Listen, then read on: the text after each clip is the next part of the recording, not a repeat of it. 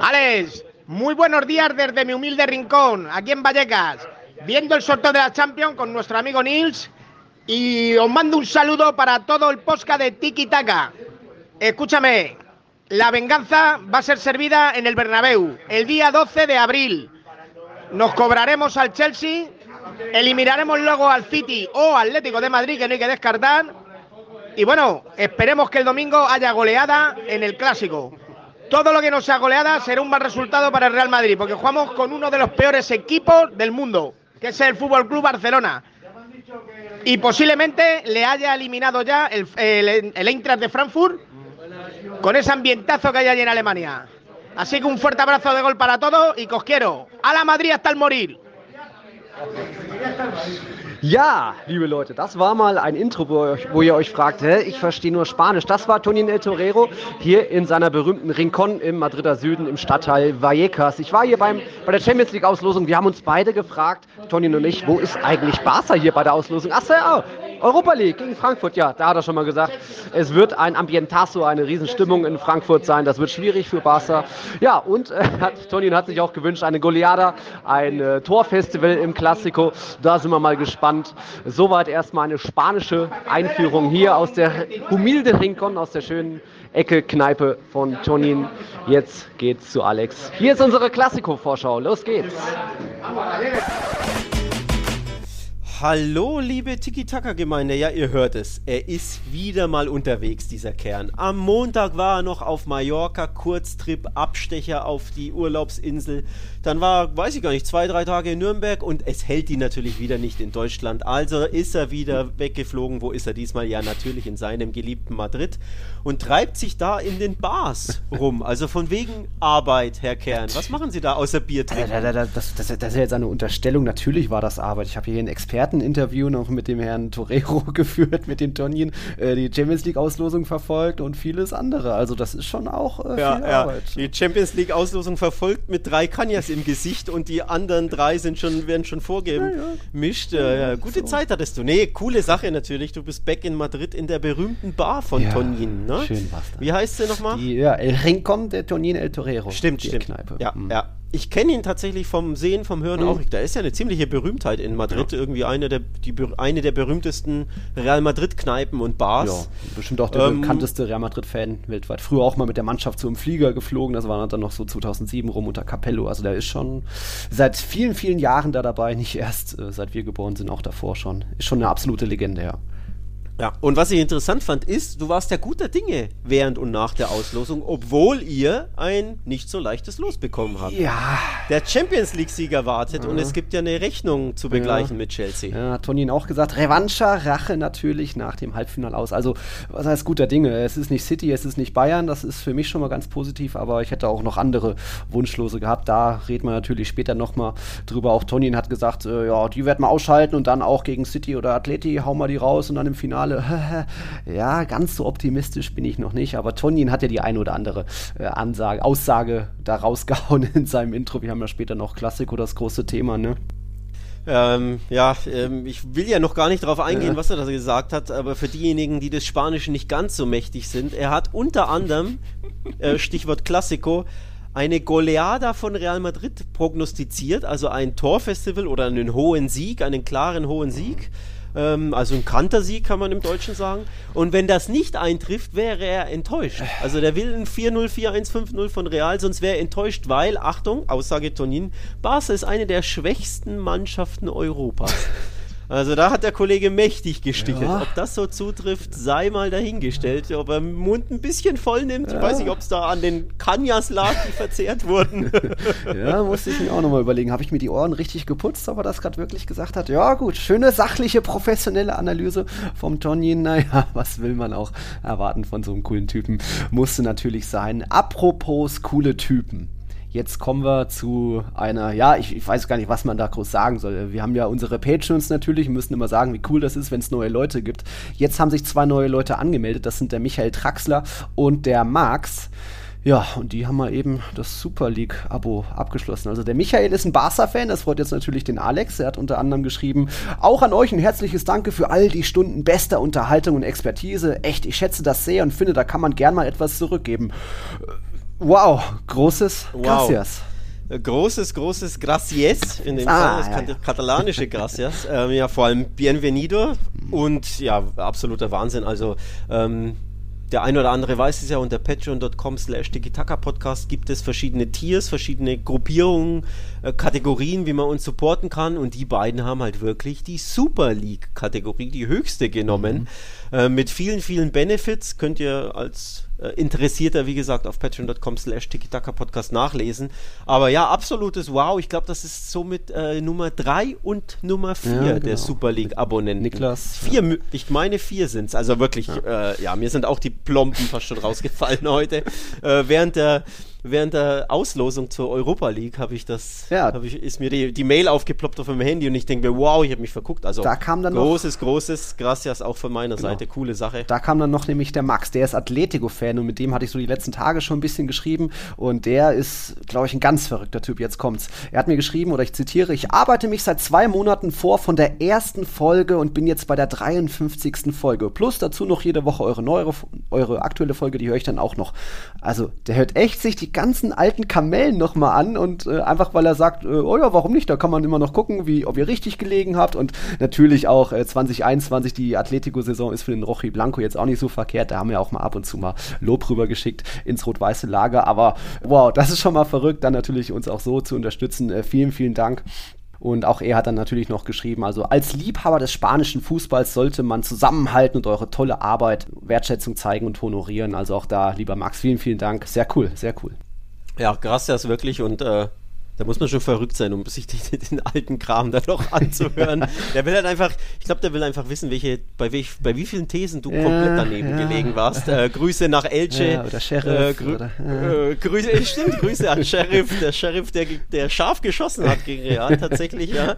Da hast du dich ähnlich aus dem Fenster gelegt wie der Kollege Tonin übrigens. Ne? das, das sehen wir erst am Montag. Oh, das, ja, das stimmt, aber vom, vom aus dem Fenster lehnen. Ne? Man muss ja nicht aus dem Fenster fallen, wenn man sich aus dem Fenster lehnt, aber zumindest gelehnt. Schön Hast du dich damals, du bist gefallen, ob Tonin mhm. aus seinem Fenster fällt, mhm. schiefes Sprachbild, aber lass mal gelten. Ja, ja sehen wir tatsächlich am, am Montag oder am Sonntagabend, ob es eine Goleada äh, von Real Madrid gibt. Aber das besprechen mhm. wir später, denn ich würde sagen, genau. wir fangen tatsächlich mit Champions und Europa League an. Chronologisch natürlich, denn auch da gibt es einiges zu besprechen. Mhm. Ähm, vor allem einiges zu loben, wie ich finde. Ja, spanische Teams in der Champions League von wegen. Es ist nur noch die Farmers League und nun kommt keiner weiter. Äh, nee, wir hatten uns ja Sorgen gemacht. Äh, Atletico gegen United, wie motiviert ist United und CR7 haut der einen raus. So hat es ja gedacht, das riecht ein bisschen nach Verlängerung, aber am Ende United war einfach dünne. Atletico natürlich clever und Zeitspiel hier und die Zeit stehen lassen und bla, aber einfach effektiv wieder und dann auch verdient weitergekommen. Also United hatte da kein Recht aus Viertelfinale, vor allem nach dem Hinspiel. Also Ronaldo war enttäuschend schwach. Ich hatte überhaupt aufs Tor geschossen, ich weiß es gar nicht. Mhm. Ähm, wieder keine, also in der ersten Halbzeit fiel auch wieder der Satz, keine Ballberührung im 16, äh, im, im, gegnerischen 16er mhm. von Atletico. Das ist zu wenig. Ähm, hätte ich so auch nicht gedacht. Ich, ja, ich hätte ja eher gedacht, er macht das ein entscheidende mhm. Tor. Er hat ja gar nichts gemacht. Atletico hat mir richtig gut gefallen, wieder klar. Atleti-esk typisch, also jetzt nicht den allermeisten Ballbesitz und wichtig äh, und richtig äh, zerstören und stören, aber gehört dazu. Ja. Plus, vor allem, es war das alte Atletico, das habe ich auch in meiner Timeline sehr, sehr häufig gesehen, mhm. diesen Ausdruck von vielen Journalisten und, und spanischen Kennern, die wirklich sagen, das ist das Atletico in der Champions League, das man seit, ja, was sind es, gut zehn Jahre ja. kennt. Ne? Das berühmte Cholo Atletico, das zwei Champions League-Finals erreicht hat. Ja.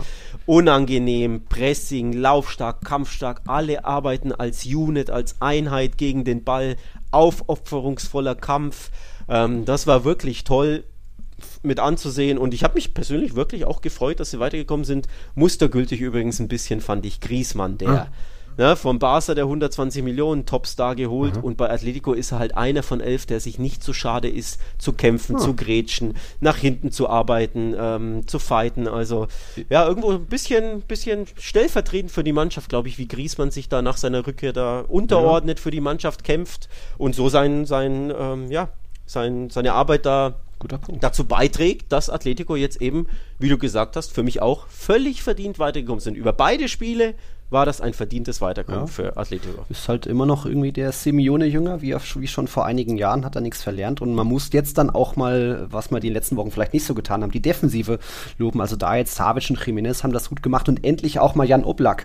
Wichtige Paraden gezeigt, dann natürlich auch äh, besungen von den Fans. Und man hat einfach gespürt, da ist wieder Team-Zusammenhalt. Das ist das Atletico, was man auch in der vergangenen Saison gesehen hat, die einfach ja, kämpfen zu, zu, zum Weiterkommen.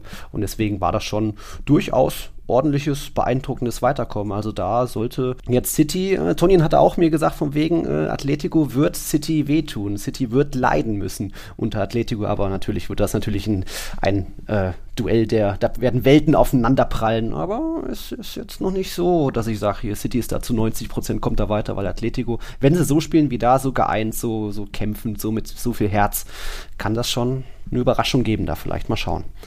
Ähm, Rückspiel, Rückspiel ist im Wander Metropolitano, glaube ich, mhm. oder? Wenn ich mich täusche. Genau. Also ein kleiner Vorteil dann schon für, für Atletico, das Rückspiel zu Hause zu haben, auch wenn es ja, ja, keine Auswärtstore gibt, klar, aber Rückspiel daheim ist ein Vorteil. Ähm, du musst halt aufpassen, dass du äh, nicht schon im, äh, mhm. im, in Manchester unter die Räder gerätst, also irgendwie hoch verlierst oder klar verlierst. Und dann ist da alles drin. Also ich glaube tatsächlich auch, dass Atletico grundsätzlich die Waffen hat, um Peps Man City richtig weh zu tun. Ja. Ähm, ob es dann dazu kommt, ja, ist jetzt natürlich noch zu früh, aber grundsätzlich ja. schweres Spiel für Atletico, klar, einer der für mich ganz klaren Top-Favoriten ähm, neben Liverpool in diesem Wettbewerb. Mhm. Aber das Matchup könnte Atletico liegen, weil sie lieben ihre Underdog-Rolle und genau die haben sie. Also niemand traut Atletico wirklich so viel zu. Jeder weiß, sie sind unbequem, aber City ist der klare Favorit. Mhm. Ich glaube, da sind wir uns schon einig. Und diese Underdog-Rolle, wenn man nur gewinnen kann und nichts zu verlieren hat, da, die liegt halt Atletico ja. und Cholo. Und ähm, ja. deswegen glaube ich, das könnte schon wirklich kribbelig werden. Ja, genau, mal schauen. Ja, und dann müssen wir auch besonders loben den FC Villarreal. Hm, haben jetzt, glaube ich, auch nicht so viele getippt, dass da Turin ja, ausscheidet, aber eben dann vielleicht auch, ja, würde sie jetzt nicht als überheblichen Auftritt Juventus bezeichnen. Die hatten ja auch ihre Chancen und Villarreal dann am Ende einfach eiskalt gewesen in der Schlussphase. War vielleicht der Sieg auch ein bisschen zu hoch ausgefallen. Aber das kleine Villarreal gegen das große Turin, dass es da so diese Überraschung gibt, ist schon eine kleine Sensation für den spanischen Fußball. Mal, mal wieder das Zeichen, dass hier der Europa League-Sieger, der kann auch weiterkommen. Emery kann weiter international bestehen und da irgendwie seine Mannschaft top motivieren. Pau Torres irgendwie das Ding noch gemacht. Also da auch natürlich Riesenspiel gewesen. 3-0 am Ende gewonnen. Und da ja, kann sich Juventus jetzt auch nicht so groß aufregen, dass sie da ausgeschieden sind. Also sie hatten es vielleicht in der eigenen Hand, aber eben auch klassisch verkackt fantastisches Ergebnis für, für Villarreal, die da echt ähm, absolut ja, ein historisches Resultat eingefahren haben. Also auch die, die Höhe, klar, das ist mhm. im Endeffekt natürlich zu hoch, 3-0. Das Spiel an sich hat jetzt kein 3-0 äh, hergegeben, aber ein Ergebnis, ein Spiel, an, den sich, an das sich jeder Villarreal-Fan sein Leben lang wahrscheinlich zurückerinnert. Mhm. Ähm, also eine ganz, ganz tolle Sache, auch natürlich für La Liga. Wir freuen uns ja wirklich immer für, für die La Liga-Vereine, wenn die weiterkommen und vor allem, ähm, wenn so eine kleine Mannschaft mit diesem Etat jedes Mal ähm, ja, die Großen ärgert, ne? im Europa League-Finale schon Manchester City mehr als geärgert, mhm. äh, Manchester United, sorry, mehr als geärgert, nämlich besiegt im Finale, war schon eine Sensation.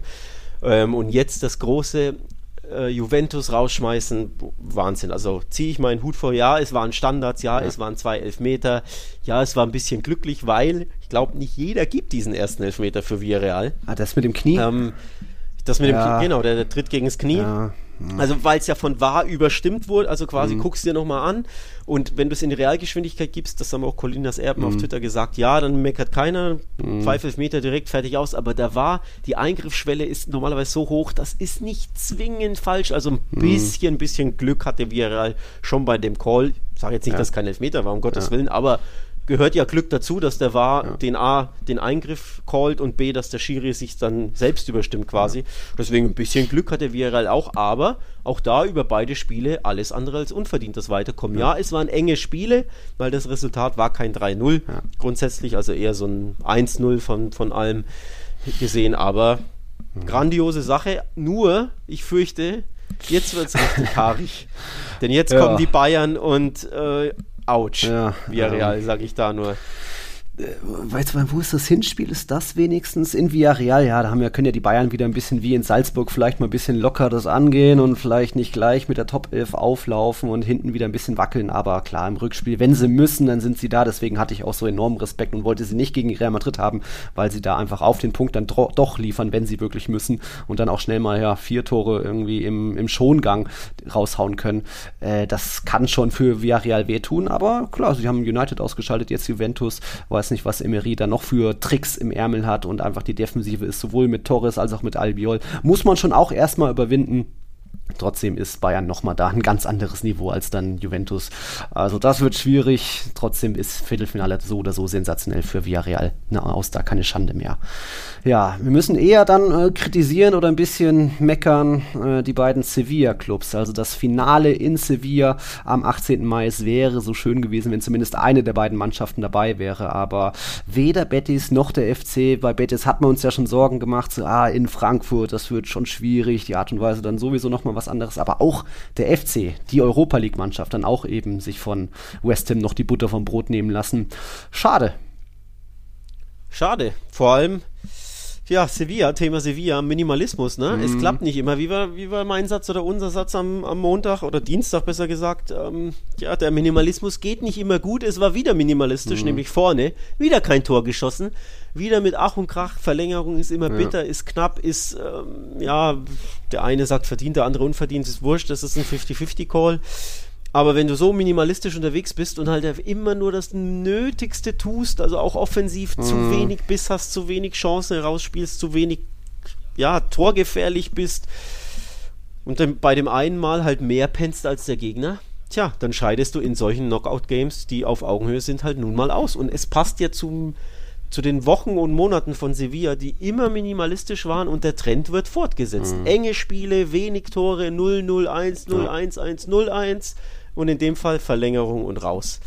Tja, irgendwo, wie gesagt, der Trend ist nicht der Friend von Sevilla gewesen. Mhm, da glaube ich schon, dass da Europa League Finale auch viel Priorität hatte. Hat man auch zuletzt in der Liga vielleicht ein bisschen gemerkt, dass da nicht immer 100% gegeben wurde oder eben viel Verwaltung. Ach, ein Punkt ist auch okay. Hauptsache, wir werden irgendwie Dritter am Ende. Ja, und jetzt eben dann das große Ziel, Finale da Horm verpasst. Das ist schade. Auch Betis hatte sich ja schon ein bisschen die Hände gerieben, so im Stadion des Erzfeinds da zu jubeln. Das sollte dann nicht sein.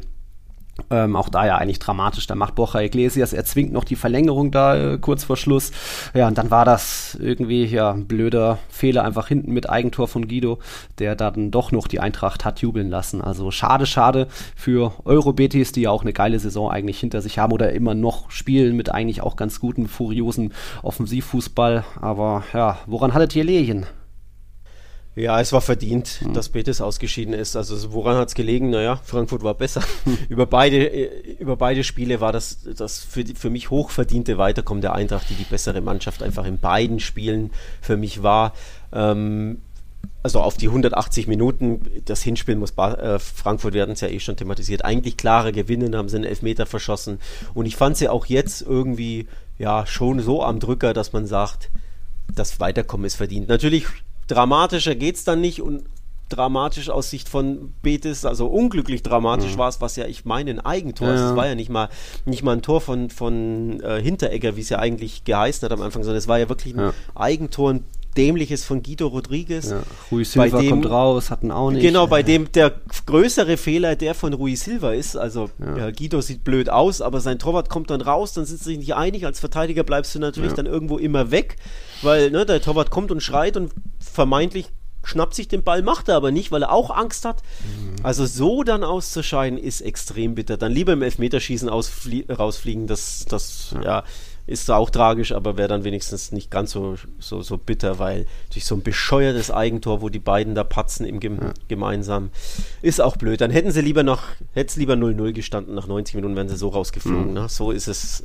höchst dramatisch, unglücklich. Aber nochmal, unterm Strich fand ich Frankfurt verdient weitergekommen. Mhm. Auch Betis fehlen die Körner in den letzten Wochen mhm. ständig, ne? alle drei Tage spielen müssen. Kann die Mannschaft leider verloren, auch nicht gegen handeln. Sevilla verloren, die Topspiele, wo es dann drauf ankam. Mhm. Ja, übrigens, Nabi Fekir, glaube ich, nur zwei Spiele gesperrt statt, statt drei, wie du gesagt hast. Das muss eigentlich mindestens geben. Naja, irgendwie noch, vielleicht hat Ika Munian gesagt, hat gar nicht wehgetan. Äh, sperrt ihn mal nicht so lange. Naja. Ja, und dann war noch ein Europa-Ligist, wie sagt man? Äh, ja. Also du hattest mich ja noch gefragt, und wie, wie geht das jetzt aus? Eigentlich hätte das Hinspiel ja schon eher drei, mit, mit drei Toren Unterschied sein müssen. Und dann kommen die nach Istanbul und liegen auf einmal nach einer halben Stunde zurück. Und ich glaube, außen so ein Jordi Alba hatte ganz schön Probleme aber am Ende dann doch noch die Qualität sich durchgesetzt, äh, Aubameyang eingewechselt. Du hattest auch getweetet von wegen, wie wichtig es ist, vorne einfach einen Killer zu haben, der aus wenig äh, viel macht. So, ne? Wirklich Uff, so, ja. Blaues Auge. Ähm, hat Barca gefühlt seit, äh, was heißt gefühlt, in echt, in Wirklichkeit, seit äh, Luis Suarez mhm. weg ist ja nicht mehr. Das ist ein Killer vorne drin, der die wenigen Chancen einfach macht. Der muss ja nicht mal ständig im Spiel eingebunden ja. sein, denn Aubameyang war genau das Gegenteil. Der hat Bälle verstolpert, kaum den Ball gesehen. Ähm, ja, war nicht eingebunden, aber eben zweimal also einmal fast zur Stelle, ne? Lattenkopfball, da war er schon fast da, da fehlten ein paar Millimeter. Und dann eben das andere Mal Schädergold, richtig toll übrigens von, von Frankie de Jong, dass er da nochmal ablegt. Ich, ich dachte mir auch Schießköpf mhm. aufs Tor und wo, wohin denn? Und dann, ah, zu Aubergold. Uh. So halt, ne? Gold. Also, ähm, ja, Mittelstürmer haben es Gold wert. Barca hat gut reagiert im Hexenkessel Istanbul. Mhm. Leckt mich am Arm. War, muss das laut gewesen. Also, es war im Fernseher ja schon laut. Ja. Und vor allem, ähm, das ist ja nicht nur der zwölfte Mann, die Galatasaray-Fans, das ist ja das 12, der 12., 13., 14. und 15. Mann, was die für ein Terz machen, ja. das hat wirklich Galatasaray richtig beflügelt und äh, angespornt. Und man muss auch ein bisschen den Hut vorziehen. Ja, am Ende kam Barca für mich verdient weiter, mhm. aber in der Höhe auch irgendwo verdient. Sprich, es war so knapp ja. und das war gerecht knapp, fand ich. Also mhm. Galatasaray in beiden Spielen aus ihrer Sicht irgendwo das Maximum rausgeholt, es ultra unangenehm für mhm. Barca gemacht, toll verteidigt, im Hinspiel sowieso auch jetzt ein gutes Spiel gemacht, ja, nach vorne ein bisschen zu wenig, klar, nach der Führung, ne? so den ein oder anderen mhm. Konter oder die ein oder andere Angriffsszene hätte man aus türkischer Sicht mehr haben können, aber ich glaube, viel unangenehmer kannst du das Barca nicht machen und von daher Credit und Respekt an Galatasaray. Mhm. Aber Barca am Ende dann schon, glaube ich, ja, verdient weiter, weil sie dann doch ein bisschen abgezockter waren und die, vor allem die Ruhe behalten haben, was ja nicht so leicht war in dem Stadion. Ja, genau, da sind wir beim, beim Thema Ambientazo, hat Tonin auch erwähnt, weil der hat schon wieder vorausgeschaut nach Frankfurt. Auch dort ist ja, glaube ich, sind die Fans, dürften motiviert sein, wenn der große FC Barcelona mal nach Frankfurt kommt. Und äh, Tonin meinte auch von wegen, oh, hoffentlich geht ihr in der Mega-Stimmung in Frankfurt äh, unter. Äh, ja, äh, es wird schon, glaube ich, ganz lustig. Hinspiel am 7. April dort, äh, Rückspiel dann am 14. April April im Camp Nou. An einem normalen Abend natürlich gewinnt das Barca dann auch locker. Aber es hat man auch gegen Galatasaray gemeint. Also wie siehst du das los? Ich glaube, du freust dich erstmal. Mega los. ähm, ich habe gejubelt und gebrüllt. Ja? Ähm, und das jetzt nicht, weil es irgendwie nach 5-0 riecht oder so, sondern. Nein, nein, nein. Sondern, ja, warum? Weil Nürnberg-Frankfurt direkt ICE 2 Stunden 20 für, wenn du früh buchst, 20, 30 Euro. Ja. Geil. Geil. Also, geil erstmal. Ne? Gleich in der Nähe, deutsche Mannschaft ja. grundsätzlich ist ja auch cool, ne? ein bisschen mehr, mehr Berichterstattung mal mhm. ähm, äh, für, für den FC Barcelona und grundsätzlich auch für die Europa League, die mir ja also trotzdem irgendwie ne? nicht genug im Mittelpunkt steht. Ich, für mhm. mich ist das nach wie vor ein spannender Wettbewerb. Ja, für die Madrid ist das nicht, die lachen sich tot. Dass Barca da ist, verstehe ich. Hättet ihr auch. Ich aber ich möchte diesen Wettbewerb gewinnen. Mhm. Xavi möchte diesen Wettbewerb gewinnen. Pedri möchte diesen Wettbewerb mhm. gewinnen, haben sie alle gesagt. Ich glaube, Barca will diesen Wettbewerb gewinnen. Deswegen, ich nehme das ernst und ich freue mich auf ein tolles Spiel gegen eine deutsche Mannschaft. Mhm. Bei mir ums Eck fast schon, das ist auch geil. Für viele deutsche Barca-Fans oder österreichische, schweizerische mhm. Barca-Fans natürlich eine tolle Sache, weil man anreisen kann, sofern man Tickets bekommt. Also ja, richtig geiles Los, habe ich sehr, sehr viel Bock drauf, vor allem auf die Stimmung ja. im Deutsche Bankpark, weil genau. die machen auch Lärm ohne Ende. Ja. Wie viele Anfragen, Nachrichten hast du schon bekommen von wegen, oh, wie kommt man an Tickets dran und äh, was kommt da so? Ja, Barca-Welt hat jetzt drei oder vier bekommen. Ja. Über, über Instagram habe ich jetzt schon gesehen. Äh, ich beantworte es einmal ähm, on air hier. Man muss leider, leider, leider, leider entweder Vereinsmitglied beim FC Barcelona sein mhm. oder Mitglied in einem Fanclub, um sich auf die Tickets, die ähm, zu bewerben. Ja. Äh, Gästetickets, ja. genau, für den Gästeblock. Genau das ist bei Barca-Auswärtsspielen in Europa immer leider sehr, sehr beschränkt. Ich meine, die Tickets sind auch personalisiert mhm. und man bekommt nur eines. Also als Mitglied kann man nur eines kaufen oder als äh, Penya ja, gut, kann man halt sie auch nur für eines bewerben. Ja. Das ist einfach schade natürlich. Also nicht hier Kumpel fragen, ich besorge mir mal nee. vier Tickets und verteile sie. Nee, das geht leider nicht. Und äh, vor allem ähm, ja, super schwierig, leider an Tickets zu kommen. Das macht es natürlich blöd. Wenn du personalisierst ja. sagst, bei Real Madrid und Atletico ist es sogar so, dass man dann die Tickets am Spieltag im Teamhotel noch abholen muss. Sprich, der Verein will auch gucken, ah, wer ist das? Aha, Personalien abgleichen und erst dann kriegt man auch noch so ein Armbändchen dazu. Also das ist dann schon sicher Gästeblock. Logisch, hat ja auch Sicherheitsgründe. Aber ja, da müsst ihr dann eher schauen, dass ihr vielleicht über die Eintracht selbst an normale Tickets kommt. Aber ich glaube, da wird die Nachfrage jetzt auch nicht so gering sein, wenn Barca. Nee, ist ja Wahnsinn. die wird nicht so gering sein. Allem, ich weiß nicht, wie die, wie die Auslastung Corona-bedingt ist. Ich meine, gestern war es nicht Mhm. Ähm, nicht Vollauslastung. Ich weiß mhm. jetzt nicht, wie es dann im April sein ja. wird. Ändert sich ja jede Woche, ändert die Corona-Bestimmung mhm. in Deutschland. Also wir hoffen mal, dass das Stadion wirklich ausverkauft sein kann, im Sinne von komplett alle zugelassen, 100% Auslastung. Mhm. Und auch dann werden die Eintracht-Fans natürlich die Bude einrennen und die anderen Barca-Fans und auch viele Interessierte natürlich. Also das wird, glaube ich, richtig schwer werden, an Tickets zu kommen. Aber ja, mal gucken. Ich hoffe, es klappt auch für mich mhm. und auch für den ein oder anderen Kumpel von mir. Mhm. Ja, dann war das soweit Europa League, oder? Ja, dann geht die drei Champions Ligisten. Was hat man hier? Villarreal hat man gesagt, wird schwer gegen die Bayern. Atleti City, ja, können wehtun. Und dann gibt es natürlich noch die andere Loskugel, die es da auch noch gab. Wiederholung, Neuauflage des Halbfinals von vor einem Jahr. Chelsea bekommt es mal wieder mit Real Madrid zu tun. Gab es lange nicht, jetzt im zweiten Jahr in Folge. Ja, war nicht mein Wunschlos unbedingt. Hätte schwieriger Gegner kommen, ge geben können, weil jetzt vielleicht Chelsea auch nicht mehr so krass, immer noch sehr gut drauf ist, aber vielleicht nicht so wie vor einem Jahr da mit dem neuen Schwung unter Tuchel, wo Kante alles weggerockt hat, wo die De Defensive vielleicht noch mal ein bisschen besser stand. Ich hatte damals enormen Respekt bekommen vor der Geschwindigkeit, die die Mannschaft vorne hatte. Da lief der Ball wie am Schnürchen und Real wusste gar nicht so richtig, wie ihn geschah. Das Hinspiel war das, glaube ich, 1-1. Das war ja auch sehr, sehr glücklich. Eigentlich Benzema noch das Ding gemacht, hätte ja Chelsea auch drei machen können, weil einfach Kante so gut war und Pulisic und alle eigentlich eigentlich. Und ja, dann auch im Rückspiel hat man eigentlich gemerkt, da ist schon ein enormer Qualitätsunterschied. Wie gesagt, Kanté, Riesenspiele gemacht. Das wird jetzt, glaube ich, nicht mehr ganz so weit auseinander sein. Real Madrid hat natürlich bessere Chancen, auch weil eben noch mehr dazukommt. Jetzt haben wir das Thema mit Abramovic, ähm, da vielleicht Unruhe im Verein. Die Spieler wissen nicht, wo ihre Zukunft ist, wenn der Vertrag ausläuft. Äh, was kann der Verein noch zahlen und so weiter. Natürlich, das Hinspiel wird dann wohl tatsächlich ohne Fans sein. Also Gästetickets sowieso nicht zu verkaufen. Ähm, die Gelder sind ja eingefroren, aber auch die Dauerkarteninhaber, da, da gelten die Spiele nicht im Europapokal. Also leere Stamford Bridge am 6. April. Und dann eben, das ist auch dann wieder ein Vorteil, wie wir schon gegen PSG gesehen haben, am 12. April im Bernabeu. Äh, da freue ich mich dann schon drauf, aber schade, dass man da nicht an die Stamford Bridge darf, wobei ich schon mal da war, aber ähm, hätten sich auch viele Madridistas gefreut. Wird schwierig, aber ist schon machbarer als City, oder was denkst du? Ja, ja, gehe ich mit. Ähm, machbarer als City. Es wäre schwerer gegangen, es wäre natürlich leichter gegangen. Mhm. Benfica, ähm, auch Villarreal wäre wahrscheinlich leichter mhm. gewesen, wenn man ehrlich ist. Ähm, auch wenn es natürlich, man weiß ja, beide Spiele, meine ich, nicht gewonnen wurden von Real mhm. gegen Villarreal. Zweimal 0-0. Äh, ja, stimmt, genau, beide waren 0-0. Ähm, also, es ist so in der Mitte und ich aus den von dir genannten Gründen, tatsächlich ist für mich Real der leichte mhm. Favorit in dem Spiel. Also, du hast das gesagt, Chelsea immer noch unbequem ohne Ende, mhm. aber für mich auch so ein Ticken fehlt mir, glaube ich, auch plus weiß nicht, ob es dann wirklich keine Fans sind, aber ähm, falls keine Fans zu Hause sind, ist das ein enormer Nachteil mhm. ähm, für die Blues. Plus Rückspiel im Bernabeu ist einfach, das wird ein Vorteil sein für Real Madrid. Ja. Plus, sie werden, glaube ich, gelernt haben aus der aus der letzten Saison ähm, ist ja die Revanche, mhm. das Rückspiel sozusagen. Ähm, also da hat man eine Rechnung eh offen. Ich glaube, Real wird seine Lehren draus ziehen. Grundsätzlich, man kann sich in der Liga schonen, das ist ja auch ein kleiner Vorteil durch den riesigen Vorsprung in La Liga. Ne? Kannst mhm. du den, das Hauptaugenmerk dann auf die ähm, Champions League Partien legen, kannst ein bisschen rotieren, auch wenn Ancelotti ja nicht gerne rotiert, aber mhm. vielleicht lernt das ja bis mhm. dann. Ähm, und so muss ich sagen, ich habe Real Madrid auf dem Zettel, dass sie ins Halbfinale einziehen. Jetzt nicht klar, nicht locker, nicht, ne? Es wird knapp, es wird schwer, es wird ja. unbequem. Chelsea ist der amtierende Champions League-Sieger, keinesfalls unterschätzen. Tuchel ist ein Top-Trainer.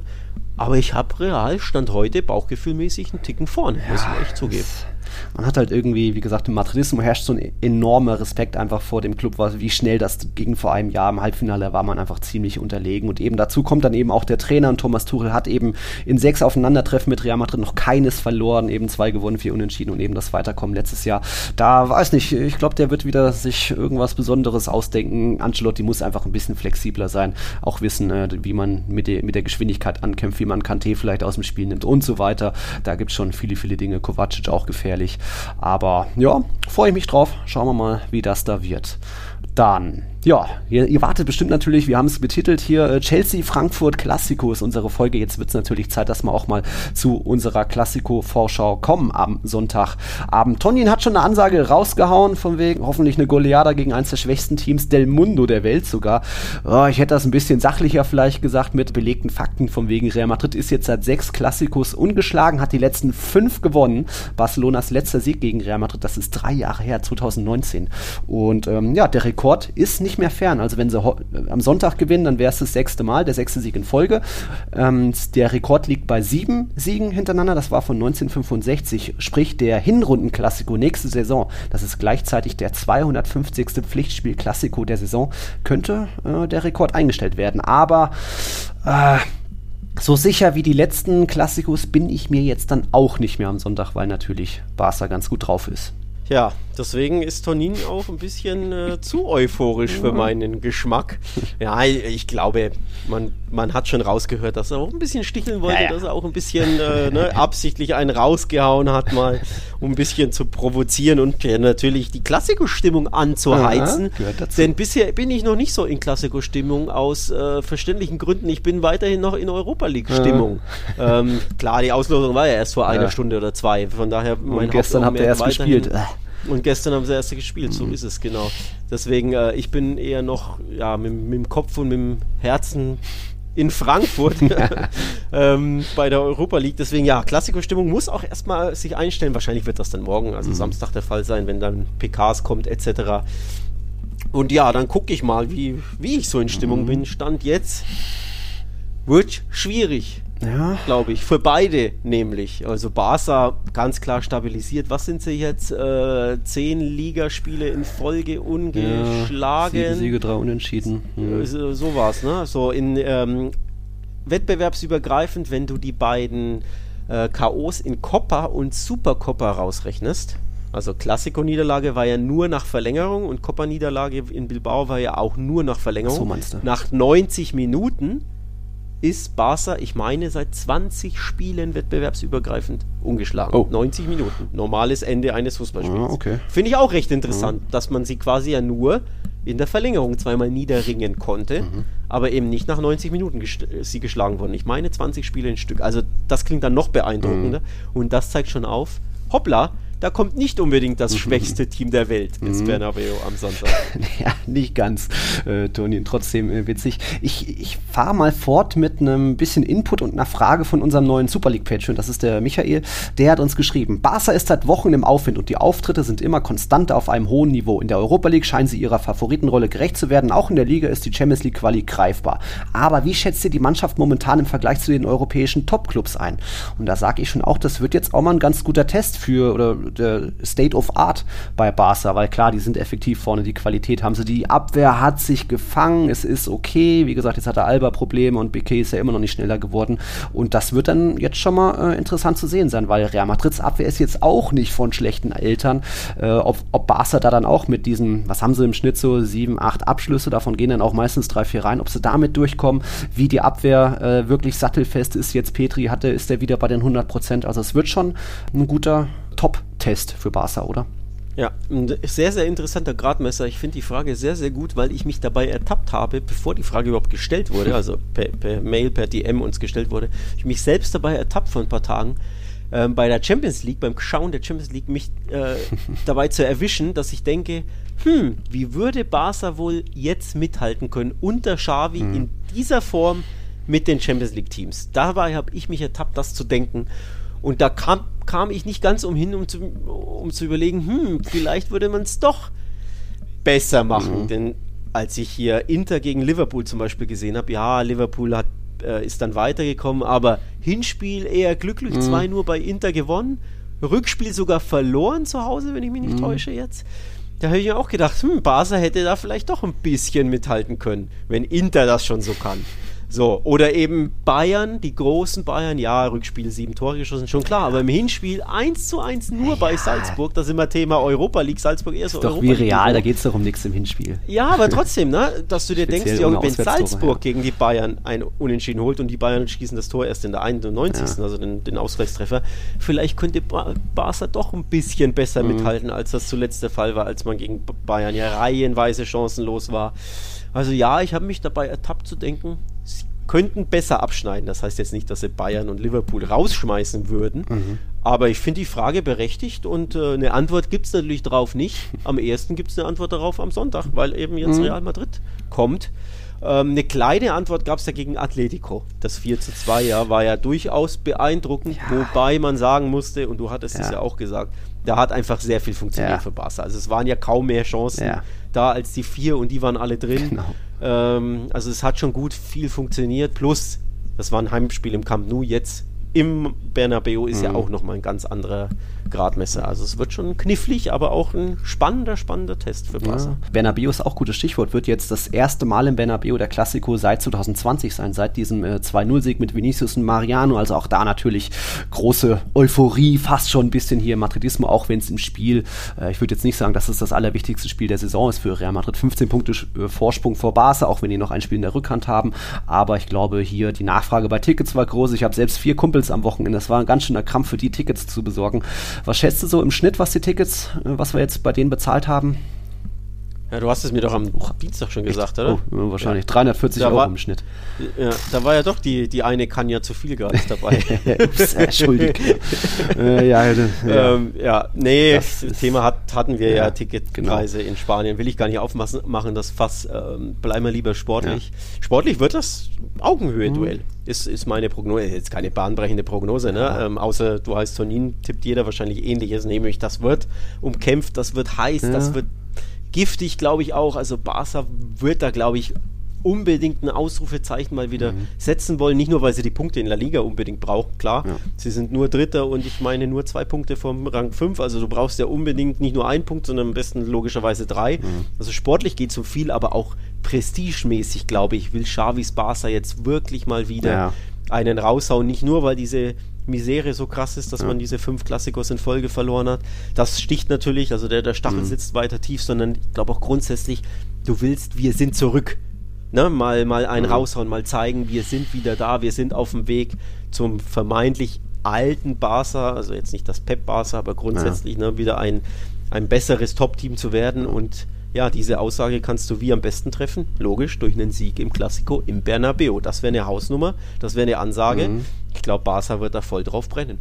Ja, und vielleicht dann auch ein bisschen mehr brennen sogar als Real Madrid, weil die Königlichen eben solide da oben sind. Sevilla wird auch vielleicht mal wieder patzen. Jetzt, die sind jetzt gegen Real Sociedad gefordert. Also, ich glaube, da hat sie auch unentschieden getippt. Da hat man beide unentschieden. Nee, ich habe auf Sevilla-Sieg getippt und im Klassiko habe ich jetzt auf 2-1 getippt, du 1-1. Aber da genauere Prognosen, auch Startelf und so weiter, das können wir später nochmal im Nachen. Ich habe noch ein anderes Thema. Das Thema Trikots. Es wird kein normaler Klassiko von wegen Weiß gegen Rot-Blau. Ähm, Real Madrid hat irgendwie, hatte jetzt ihren 120. Geburtstag, ja, schöne Sache. Und da hat sich Adidas gedacht, oh, da machen wir doch mal ein Sondertrikot. Und was könnte man da machen? Irgendwie das allererste Trikot aus dem Jahr 1902 mit so einer coolen Schnürung, klassisch retro, schön weiß. Nee, die hauen irgendwie ein schwarzes Trikot raus. Also Real Madrid wird in schwarz auflaufen. Das ist für mich ein Skandal. Real Madrid, das ist ein schönes Auswärtstrikot, kann man ruhig tragen in Granada. Aber zu Hause muss weiß getragen Tja. werden, speziell in einem Klassiko. Was soll das denn? Und dann noch als Ausrede im ja, zum Geburtstag. Hey, was hat das damit zu tun? Das ist wieder nur Verkaufsmasche, wieder nur Marketing. Und ich hoffe und ich glaube auch, so ein cooles Retro-Trikot hätten, würden mehr Leute kaufen, als jetzt so ein, pff, so ein 0815 schwarzes Real-Trikot. What the fuck? Naja. Ja. Ja, ich glaube auch, äh, reine Verkaufssache. Wenn sie weiß machen, unterscheidet sich zu wenig Mhm. von all den Realtrikots. Also dachten sie, wir müssen irgendwas Kreatives, irgendwas Ausgefallenes machen. Ähm, und ähm, schwarz ist ja, glaube ich, die Farbe der äh, Y3-Kollektion, also dieser Y3 Ja, diese Special Adidas. Yoshi Yamamoto Designer. Hm. Genau, irgendwie, wie, wie auch immer der heißt, genau Yamamoto oder so, irgend so ein Ja. Designer. Ähm, und das ist, glaube ich, die, die Standardfarbe ist da schwarz. Und deswegen haben sie, glaube ich, schwarz gemacht, weil das dieses äh, Y3-Ding ist. Toll. Ähm, aber ja, natürlich, um, um Dinge zu verkaufen. Äh, ja, äh, mir persönlich natürlich wurscht, ob ihr jetzt in Weiß spielt oder nicht, aber ich kann das völlig verstehen, dass der, der Real Madrid-Romantiker da sagt, das ist ein Affront, das ist ein Skandal, wir müssen in Weiß spielen. Ja, was sagst Barca du zu eurem? Genau. Ich wollte gerade sagen, Barca spielt natürlich, glaube ich, liebend gerne in äh, Gelb-Rot, denn es ist die Fahne der Seniera, der mhm. katalanischen äh, Flagge. Mhm. Und damit weht der katalanische äh, Separatismus, Katalanismus ja. natürlich durch die Hauptstadt. Und ich glaube, das kommt das, Barca gar nicht so ungelegen. Das sieht man hier nicht ähm, so gern eigentlich. ja. mhm. Und Barca macht das ja ganz gerne. Sie haben ja ähm, vor zwei Jahren, glaube ich, war es, als sie in, ähm, bei Atletico gespielt haben, haben sie auch extra das gelbe ja. äh, Trikot angezogen, mhm. äh, weil sie sagen, ja, hier in der Hauptstadt da weht die mhm. katalanische Fahne und da wollen wir äh, ja mal einen raushauen. Äh, ja. Beispiel, also so, ne, indem wir quasi den Katalanismus auf dem Körper tragen. Steht das quasi 1-0 für Barca schon mal. So, das weiß ich nicht, ob es 1-0 für Barca steht, aber äh, ja. Ich, ja. wahrscheinlich. Der erste. Ähm, die Platzwahl quasi schon mal vorab gewonnen. Naja, das ja, wird jetzt kein typischer Klassiko äh, Schwarz gegen Gelb-Rot.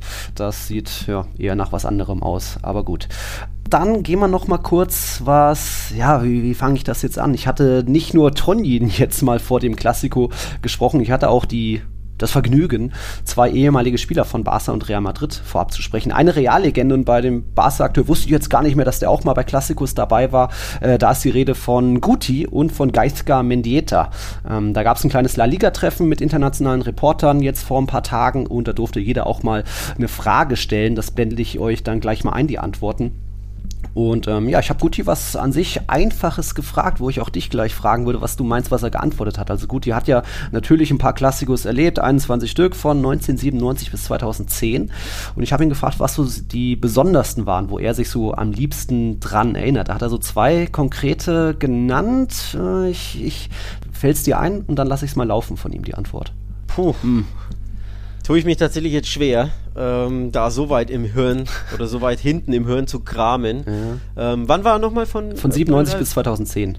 So, jetzt weiß ich natürlich nicht, war er bei diesem Schweinekopf-Klassiker uh. auf dem uh. Platz. Ähm, mhm. Weil man sagt, äh, besonders im Sinne, klar, du denkst dran, wann haben sie gewonnen, ja. vielleicht im Camp Nou, aber das weiß ich ehrlich gesagt jetzt schlicht nicht, weil das zu weit hinten, also keine mhm. Ahnung, ob sie jetzt 99, 2-1, 2-2 irgendwann mal ja. gewonnen hätten. Nee. Aber der Schweinekopf ist halt so besonders, der, ne, der, der auf Richtung Figo geworfene Schweinekopf, dass man vielleicht sagt, naja, das war aufgrund dessen einer der besondersten Klassiker, aufgrund der Stimmung, der Atmosphäre des. Ja, aber das, das war ja schon fast ähm, gefährlich, da mussten sie auch noch in die Kabinen rein, weil dann auch noch Flaschen geflogen sind und so weiter.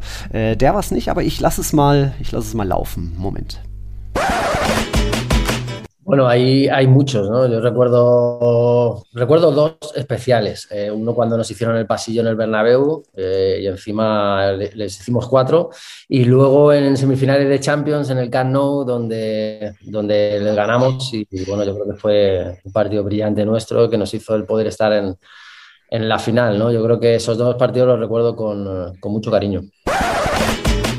Ja, das kam euch jetzt wahrscheinlich spanisch vor, aber ich übersetze das kurz, was Guti da gesagt hat. Er hat soweit gesagt, ich erinnere mich an zwei besondere. Einer war mit dem Pasillo im Bernabeu, ihr erinnert, erinnert euch, das war im Jahr 2008. Real war Frischmeister, da musste Barca eben Spalier stehen. Real hat danach 4-1 gewonnen, das war sehr besonders. Und dann geht's weiter, das Zitat. Und dann das Halbfinale im Camp Nou 2002, wo wir gewonnen haben. Es war ein brillantes Spiel von uns, dank dem wir ins Finale eingezogen sind. Da, daran erinnere ich mich mit viel Carinho. Carinho ist ja immer so ein bisschen Zuneigung, Liebe. Also da 2-0 war das damals im Camp Nou und danach dann eben Finale gegen Leverkusen, erinnern wir uns bestimmt. Das war das. Hätte ja noch ein paar andere gegeben, auch irgendwie 2007, das, das verrückte 3-3 in dieser verrückten Saison. Supercup-Sieg auch mal.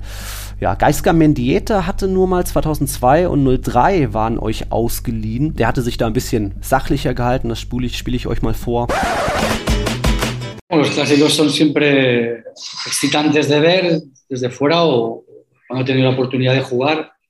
Eh, aunque han sido pocos. obviamente recuerdo con, con, más cercanía los que he jugado y, los que he participado que los que he visto en televisión. Eh, ha mencionado algunos y creo que se han mencionado aquí los más espectaculares, sobre todo cuando, cuando el equipo visitante es el que gana, ¿no? creo que siempre eh, son recordados de manera, de manera especial. Also Geisker Mendieta hat da jetzt nicht die ganz großen Beispiele genannt, hat sich eher ein bisschen sachlich verhalten, von wegen Klassikos sind immer spektakulär, vor allem wenn man auswärts gewinnt, die werden immer oder daran erinnert man sich immer besonders. Und da hatten wir ja auch die letzten Jahre, Alex, einige Klassikos, wo es dann irgendwie einen Auswärtssieg am Ende noch gab, Real im Camp Nou, ihr auch mal öfter im Bernabeu, auch wenn da noch irgendwie Messi dabei war. Also ja, könnte auch lustig werden am Sonntagabend. An den Passio erinnere ich mich noch sehr, sehr gut. Ich hatte nur nicht mehr auf dem Schirm, dass Guti damals noch äh, mhm. bei Real spielt. Ähm, das andere Halbfinale ist soweit in der Vergangenheit, das hatte ich tatsächlich nicht mehr auf dem Schirm in der ja. Champions League. Natürlich das, das ähm, ja, Golasso von Zidane gegen Leverkusen, mhm. klar, dass es äh, ja historischer geht es ja kaum. Also eine der Momente schlechthin der Champions League ja. sieht man in, in, jedem, in jedem Highlight-Reel und so, wenn bei der Champions League, wenn was eingeblendet wird bei irgendeiner mhm. Award-Show, sieht man das ja gefühlt immer. Aber tatsächlich hatte ich das Halbfinale irgendwie nicht mhm. mehr auf dem Schirm. Also einfach, ja, zu viel Fußball seitdem vergangen, zu viele Klassikos vor allem ja. gespielt da kann man nicht mehr jedem auf dem, ja. Auf dem ja, Schirm haben. Ich glaube, auch damals war das dann noch ein, Sidan-Traumtor im Hinspiel im Camp Nou. Aber ja, ist eine Weile her, 2002, jetzt 20 Jahre. Naja, schauen wir mal auf den aktuellsten Klassiker. Es wird die Nummer 249. Was haben wir denn so hinsichtlich Startelf-Prognosen? Also bei Real Madrid gibt es natürlich ein paar ähm, schwierige Fälle, na, speziell nach dem Mallorca-Spiel. Da waren ja Vinicius Rodrigo hart gefault. Die sind wohl soweit okay und fit. Rodrigo noch mit leichten Schmerzen wird aber im Kader sein. Mondi wird sehr wahrscheinlich ausfallen. Ähm, Benzema ist auch noch eine 50-50-Sache, also jetzt hinsichtlich Startelf, glaube ich. Natürlich Courtois am Tor, dann wird Cavachal zurückkehren, Militao Alaba. Militao hat ja auch einen kurzen Ausfall, aber war nur ein bisschen Grippe. Nacho dann wahrscheinlich den Linksverteidiger machen und nicht unbedingt Marcelo, ist ja auch ein bisschen Hoffnung dabei. Im Mittelfeld wird wahrscheinlich das äh, Übliche sein. Modric, Casemiro, Kroos, da glaube ich, dass jetzt Valverde erstmal wieder rausrotiert wird. Und vorne ist dann echt noch unklar. Also es könnte echt gut sein, dass Benzema ausfällt, ist wie wie gesagt, so eine 50-50-Sache. Wahrscheinlich auch Asensio rein, weil eben Rodrigo noch so leichte Schmerzchen hat. Und äh, Vinicius wird wohl sehr wahrscheinlich starten und dann vorne, ja, da könnte ich mir vorstellen, weil es eben für Real nicht unbedingt darum geht, all in gehen und wir müssen Gas geben, sondern erstmal gucken, was Barca so anbietet. Die müssen, sie wollen sich beweisen, also lass mal die mal ein bisschen kommen, wir stehen gut, wir haben den Ball, dass dann vorne vielleicht einer ist, der auch für Ballbesitz steht, dass dann vielleicht sogar Isco in die Startelf rutscht, rutscht so als falsche Neuner. Es, es gibt auch Gerüchte, dass Mariano Diaz vorne irgendwie wirbeln soll, aber das kann ich mir noch weniger vorstellen. Also Jovic und Hazard ist sehr unwahrscheinlich. Bale war jetzt auch mal Startelf, aber ich könnte mir vorstellen, dass da die Offensive Asensio, Isco und Vinicius ist. Mal schauen. Mich würde es überraschen, wenn Benzema nicht fit gespritzt wird. Ja. Ähm, bei, beim Klassiker wird er nicht fehlen, vor allem jetzt ist ja eh äh, Länderspielpause. Ja. Da kann er sich ja in Ruhe auskurieren, oder? Also, Guter Punkt. Ähm, ja, weiß jetzt nicht, wie schlimm er verletzt ist, ja. aber ja, es würde mich wundern, wenn er nicht aufläuft. Mhm. Ansonsten hinten ja natürlich eine Schwächung, dass Mondi nicht dabei mhm. ist. Ähm, ich glaube, bei Barca ist es recht simpler, die Startaufstellung zu prognostizieren oder zu vorherzusehen. Ich glaube, die, die große Frage ist ja am ehesten auf rechts, wer beginnt, Dembele, also rechts vorne, mhm. Dembele oder Traoré. Und Traoré war jetzt zweimal sehr, sehr schwach. Mhm. Ähm, bei Galatasaray im Rückspiel auch wieder nichts gemacht. Und deswegen mhm. glaube ich, Dembele wird da beginnen. Auch deswegen, weil eben Traoré begonnen hat bei Galatasaray, wird jetzt, glaube ich, Dembele anfangen. Gegen Osasuna ein grandioses Spiel gemacht. Also da, glaube ich, wird Dembele anfangen. Ansonsten, ja, mhm. Torres ist eh gesetzt vorne, Ferran Torres. Ich glaube auch Auber äh, hat sich festgespielt. Ähm, und ansonsten Busquets eh gesetzt, Frankie de Jong gesetzt, Pedri gesetzt, ja. äh, hinten Alves gesetzt, vor allem weil, weil Serginho Test angeschlagen mhm. oder verletzt ist. Und dann ist die einzige andere Frage noch, setzt er auf Eric Garcia neben Piquet oder eben auf Araujo? Ja, da muss ähm, doch auch Araujo spielen, oder? Ich würde auch ja. auf Araujo setzen, also das Alba spielt, ist ja eh dann klar, muss ich jetzt ja. gar nicht erwähnen. Deswegen die andere Frage, wie gesagt, Araujo, Eric Garcia. Ich glaube Araujo, weil athletischer, kräftiger, besser gegen den Ball, schneller mhm. logischerweise, wacher, Kopfballstärker. Ähm, und Eric Garcia ist ja eher der Mann für Spiele, die du ganz, ganz klar dominierst, vor allem im Camp Nou, wo du gefühlt 85% den Ball hast und wo du sehr, sehr hoch stehst, mhm. wo du eher mit dem Ball agieren musst und weniger gegen den Ball. Dafür ist Garcia richtig stark. Also spielmachender Innenverteidiger, wenn man so möchte, spielauslösender. Und Araujo ist ja eher klassischer Innenverteidiger und in Bernabeu brauchst du den klassischen, ne? der mhm. zweikampfstark ist, der schnellkräftig ist, der, der sich reinhaut, der grätscht, der köpft, der fightet, der die Dinger, ähm, ja, die Zweikämpfe gewinnt. Deswegen, ich würde Araujo aufstellen. Mhm, okay. Äh, waren das jetzt schon alle elf? Ja, so war mit Mittelfeld dann Petri, ne? Logisch. Okay, ich hatte dann nur noch, bevor wir jetzt zu unseren Tipps geben, auch da hatte dann noch Guti grob gesagt, äh, seine Meinung zu Barca oder generell zum Spiel. Ähm, ich erwarte ein ausgeglichenes Spiel. Seit Xavi da ist, hat sich Barca gut verbessert, auch dank der Transfers. Sie sind motiviert, wollen gewinnen, haben wenig zu verlieren. Ähm, aber das war auch eine Ansage da von ihm. La Liga wird von Real Madrid gewonnen. Es wird aber trotzdem, äh, Barca ist trotzdem ein aggressives Team und es wird sehr schwierig für Real Madrid. Und ja, genau, wie wir schon gesagt haben, es wird eine gute Probe für, für Barca. Barca wird, glaube ich, Druck machen, will sich zeigen, aber eben ähm, Real Madrid hat nicht ganz so den Druck, kann da ein bisschen vielleicht lockerer in das Spiel gehen, den Ball behalten, Toni Kroos und Modric da eine ruhige Kugel schieben. Die Abwehr ist auch gesichert eigentlich mit Alaba und Militao, außer vielleicht, ne, Nacho hat das auch ganz gut gemacht. Also ich bleibe trotzdem optimistisch hinsichtlich sechsten Sieg in Folge, habe daher 2-1 getippt. Und du hast unentschieden getippt. Ja, natürlich. also, ich, also grundsätzlich, ich tippe ja recht häufig unentschieden bei engen Spielen. Ja. Also völlig egal, ob es jetzt Klassiker ja. ist oder Bundesliga oder was auch immer. Ähm, aber es gibt für mich gute Gründe. Zum einen, Real Madrid hatte spielfrei die Woche. Mm, Barca stimmt, stimmt. sehr, sehr schweres Spiel bei Galatasaray. Ja. Gleichzeitig Barca natürlich super gut drauf. Ähm, gleichzeitig Real Madrid euphorisiert durch das Weiterkommen im, in der Champions League. Das gibt ihnen einen absoluten Schub. Gleichzeitig ist es im Bernabeu. Und deswegen all diese Gründe, Argumente, wenn ich die gegenüberstelle, ist das für mich ein typisches Unentschieden. Ne? Die mhm. einen sind gut drauf, die anderen grundsätzlich ja auch. Ähm, Plus Barca wackelt ja trotzdem immer wieder hinten. Also ja, sie haben sich natürlich stabilisiert, aber auch gegen Galatasaray gab es immer mal wieder einen Wackler, plus natürlich ein Gegentor. Mhm. Ähm, also ohne Gegentor geht es ja eh gefühlt nie bis super selten. Sprich, Real Madrid wird auf jeden Fall treffen im Bernabeu. Mhm. Ist natürlich die Frage, ob Ben, äh, Benzema spielt oder nicht, aber mhm. ähm, Vinicius ist ja auch kein völlig blinder geworden in der Saison. Also Gegentreffer Barca ist für mich fast schon safe. Plus aber vorne sind sie mittlerweile auch abgezockt und torgefährlich durch Auba. Mhm. Dembele wird, wird da einiges aufzocken. Also deswegen spricht viel für mich für ein Unentschieden 1-1 oder 2-2. Für Tore auch, weil wie gesagt Real auch ganz gut ist auf Konter auslegen könnte und wenn da einmal Vinicius Platz hat und geschickt wird.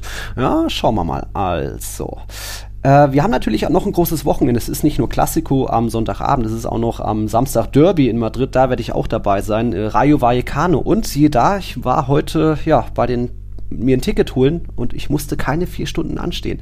Äh, das ging irgendwie mal schnell, wahrscheinlich, weil ja, es ist Werktag, Freitag, es sind teurere Preise, also jetzt waren es 50 statt 15 Euro. Das günstigste Ticket ist, glaube ich, immer noch okay. Der Hype ist bei Rayo natürlich auch ein bisschen vorbei. Äh, das sind dann vielleicht so die Gründe, dass da, äh, dass heute irgendwie fast kaum einer da war zum Anstehen. Ähm, was haben wir noch an Hinweisen? Wir sind noch, müssen noch erwähnen, dass wir Sonntag 20.30 Uhr könnt ihr, liebe Zuhörer, Zuhörerinnen, gerne Sportradio Deutschland einschalten. Dort sind Alex und ich dann gleichzeitig ich in Bernabeu ähm, auf Sendung. Das gleiche gibt es dann nochmal Montag gegen 14.30 Uhr, nochmal die Klassiko-Rückschau. Da alles live bei Sportradio Deutschland. Unsere neue Folge kommt dann auch am Montag. Und ja, dann war das jetzt soweit. Doch wieder eine gute, bunte Folge mit Donjen, Guti, Mendieta, Chelsea, Frankfurt, Klassiko, bisschen Europa League. Mehr kann man doch nicht verlangen, oder? Nee, mehr kann man nicht verlangen, außer einen schönen, spannenden Klassiker mit vielen Toren. Also mhm. Also es könnte eher ähnlich dramatisch werden wie in der Supercoppa. Da gab es ein 2-2, zwei Führungen Real, Barca hat gefeitet, dagegen mhm. gehalten, zweimal ausgeglichen. Ähm, warum soll es nicht wieder so ähnlich laufen? Spielverlaufstechnisch ja. oder ergebnistechnisch oder dramatechnisch auf jeden Fall. Also bisschen Drama, bisschen Action wäre mal wieder schön. Einen schön lebhaften Klassiker, denn wir sind uns, glaube ich, einig, der Supercopa-Klassiker war wirklich einer der geilsten ja. der letzten Jahre, weil die anderen davor, die waren alle nicht ja. so prickelnd. Also jetzt nicht nur, weil Barca oft verloren hat, sondern auch spielerisch. Das war nicht immer ja. so toll. Ich glaube, jetzt werden wir hoffentlich wieder einen, einen emotionaleren, besseren haben, äh, auch spielerisch einen interessanteren und dafür braucht es natürlich Tore, die sind das Salz in der Suppe. Ja, und vielleicht hat dann Tonin am Ende doch recht und es gibt doch eine Goliada. mal schauen, mal schauen. Naja, naja, naja. Gut, liebe Leute, wir hören uns dann am Sonntag und am Montag. Euch ein schönes Wochenende. Hasta la próxima. Ciao, ciao. Viel Spaß beim Klassiko. Ciao, ciao. Tiki Taka, der La Liga Podcast mit Nils Kern von Real Total und Alex Troika von Barca Welt.